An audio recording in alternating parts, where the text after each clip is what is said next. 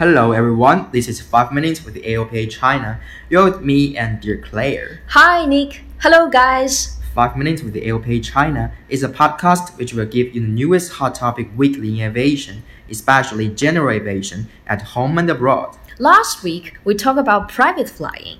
I've already received many emails regarding this matter. That is really hot topic, right? And this week, the FIFA World Cup in Russia is the hot topic. Have you watched the games? Of course, I'm not a football fan, but I like to join the crowd of sports excitement. Do you know that Neymar has his own plane? Don't they all have their own plane? Maybe. His plane is the Cessna Citation 680. Ah, it is a great plan. And I heard about his food injury too. I hope he can recover soon. Staying healthy is very important for a footballer, just like the safety issue when it comes to aviation. Indeed. And there is a piece of bad news recently. A helicopter crashed in the Xishan district of Kunming, the capital of Yunnan province, last Saturday. It was on an emergency rescue mission. Three people aboard, including two pilots and the maintenance, were killed. That's really upset. Thoughts and prayers for their beloved ones. I think it is time that more attention should be placed on general aviation safety in China. According to the report in 2015, there were five accidents in every 100 movement, and the fatal rate was 3%. As far as I know, AOPA US annually issues a comprehensive report of the safety record of general aviation. This data is a valuable resource. To reduce risks associated with flying partly depends on it. I think that's where we should learn. Yes, by using data, the government and industry can work together to identify risk, pinpoint trends through investigation, and develop safety strategies. A new task on our agenda. But how to improve the air safety in general aviation? That's a big topic, contains a large scope of discussion aspects. Let's strike the most important aspects then.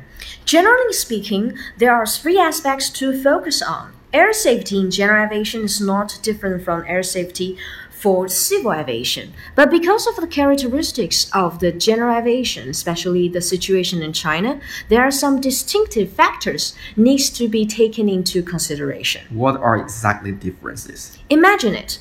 Commercial airliners, they have a profound system to maintain high safety level. The regulation, the ground facility, navigation aids, the professional people such as the air controllers, the pilot, mechanics, the ground handling personnel, and the airworthiness certification.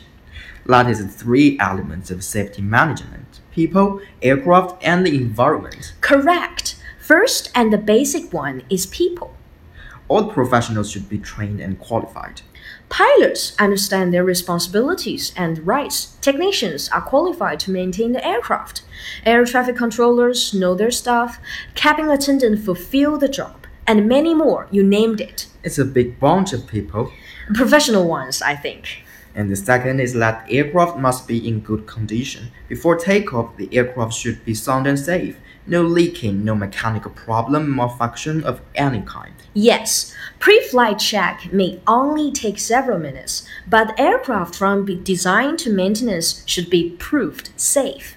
Airworthiness. And that is the right word. Here is the third one. I'm very into it. Environment. Like the runway, navigation aids, ground facilities, lighting, and so on. Commercial airliners have their whole system. General aviation, on the other hand, has less access to or don't need the sophisticated system. A Cessna 172 can take off on the grass on a, in an open field.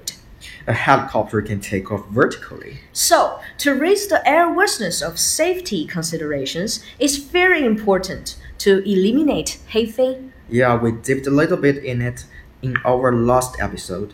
as say no to illegal flying. Exactly. As China's general aviation is still juvenile, challenges are unavoidably popping out. We can see the positive changes, and that is really a great thing. Speaking of which, the second Drone World Congress is going on now in Shenzhen. AOPA China collaborated with Shenzhen UAV Industry Association will host the Unmanned Aircraft Systems Pilots Training Conference there the day after tomorrow. Be sure to come and visit us. You'll see me there. I'll bring back the fresh information to you. Nice, thank you. That brings us to the end of today's 5 Minutes with AOPA China. If you need more information about general aviation safety and the Drone World Congress, do not hesitate to send us messages and comments. Don't forget to follow us on WeChat, Facebook, or Twitter. The email address is info at aopa.org.cn. See you next week. Have a good weekend!